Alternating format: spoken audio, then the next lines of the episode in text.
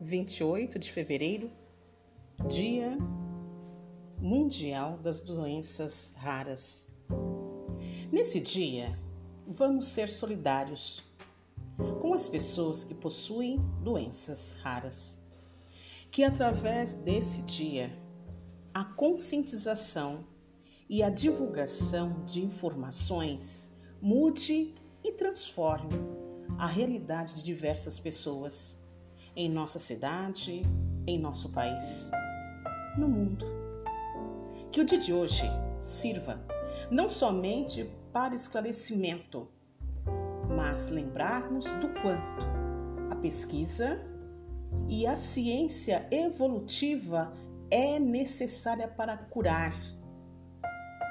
Ainda estamos muito longe de vivermos em uma sociedade igualitária, mas devemos sim exercer nosso papel, procurando incluir da melhor maneira todas as pessoas portadoras dessas doenças.